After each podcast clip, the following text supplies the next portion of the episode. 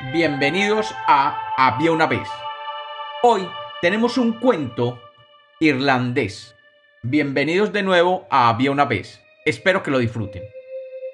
Había una vez. Había una vez un ojalatero llamado Jack que vivía en Limerick, en Irlanda. Este hombre era bien pobre. Sin embargo, Jack tenía una casa muy bonita con un jardín y un manzano que eran su orgullo. Cuando Jack salía de viaje, siempre le pedía a su mujer que cuidara la casa, el jardín y por supuesto su orgullo, el manzano. Un día, en un camino muy lejos de su hogar, Jack vio una viejita que venía en sentido contrario y que tenía alguna dificultad para cruzar un riachuelo. Como él era de alma buena, le ayudó a cruzar con cuidado, y luego la viejita le dijo, Mira, yo realmente soy un hada. Y como has sido bueno conmigo, te concederé tres deseos. Pídeme lo que quieras. No tengo ningún problema en darte lo que pidas. Jack, sorprendido, se quedó mirándola. Luego se sacó el sombrero, se rascó la cabeza y dijo, ah, ah, ok, en casa tengo un sillón muy, muy viejo. Pero cuando alguien me visita, yo se lo cedo y no tengo otro remedio que quedarme de pie. Quiero que de ahora en adelante todo el que se siente en mi sillón se quede pegado a él y que el sillón se quede pegado al suelo. Concedido, dijo el hada, y pensando que Jack era un poco tonto, le agregó. Ok, la próxima vez trata de pedirme algo útil. Jack volvió a rascarse la cabeza, pensativo, y luego dijo, Bueno, en mi jardín tengo un manzano. Es un árbol generoso que da hermosos frutos. Pero siempre hay algún bribón que pasa y se roba las manzanas. Entonces, quiero que todo aquel que trate de robarme una manzana del árbol se quede pegado a la fruta hasta que yo decida liberarlo. Ok, concedido, dijo el hada, ya dando por seguro que Jack realmente era muy tonto. Y agregó, ahora es el turno de tu último deseo. Trata de pensar algo que realmente te sirva, algo que sea de veras útil para ti y los tuyos. Jack, siguiendo pensativo, se tomó la barbilla con la mano derecha y con la izquierda se rascó una oreja. Luego dijo, hmm, mi mujer tiene una bolsa de cuero. Allí ella guarda los restos de la lana que le sobra. Pero siempre hay algún bribón que le roba la bolsa y le da puntapiés como si fuera un balón. Es una pena porque siempre se derrocha esa lana.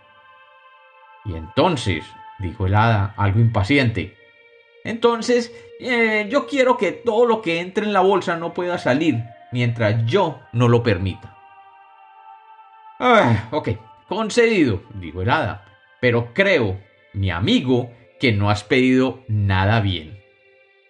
El hada saludó a Jack y se marchó, meneando la cabeza, incrédula. Jack, por su parte, volvió a su casa muy feliz y tan pobre como antes. Pasó el tiempo y Jack tuvo un accidente que lo dejó postrado en su lecho por un año. Pasado un año, alguien llamó a la puerta. Era un desconocido, alto y elegante, que sin presentarse entró a la casa y dijo, Ya veo que son muy pobres y tienen mucha hambre en esta casa. Estoy dispuesto a ayudarles con una condición. ¿Cuál? preguntó Jack. Te daré todo tipo de riquezas, pero dentro de siete años deberás venir conmigo. Es usted muy generoso, señor. ¿Quién es usted? no adivinas, dijo el hombre. Pues yo soy el diablo. La mujer de Jack se santiguó a toda carrera pero Jack dijo, ok, no me importa usted quién sea. Acepto su oferta. El diablo entonces se fue y Jack se convirtió en un hombre rico. En su casa nunca faltaba la comida. Sin embargo, Jack se olvidó del diablo y de la promesa. Y como suele suceder en estos casos, los siete años pasaron volando. Y como no hay plazo que no se cumpla, ni deuda que no se pague, el último día del último año, el diablo llamó a la puerta y apareció ante Jack. Ya pasó tu tiempo, dijo. Cumplí con mi palabra y deberás cumplir con la tuya. Ahora vendrás conmigo. Empeñé mi palabra e iré con usted, dijo Jack. Sin embargo, quisiera pedirle que me deje despedirme de mi esposa, porque no se entra y me espera allí, sentado en ese sillón. No tardaré mucho. El diablo, confiado, se sentó y esperó unos minutos. Y Jack apareció.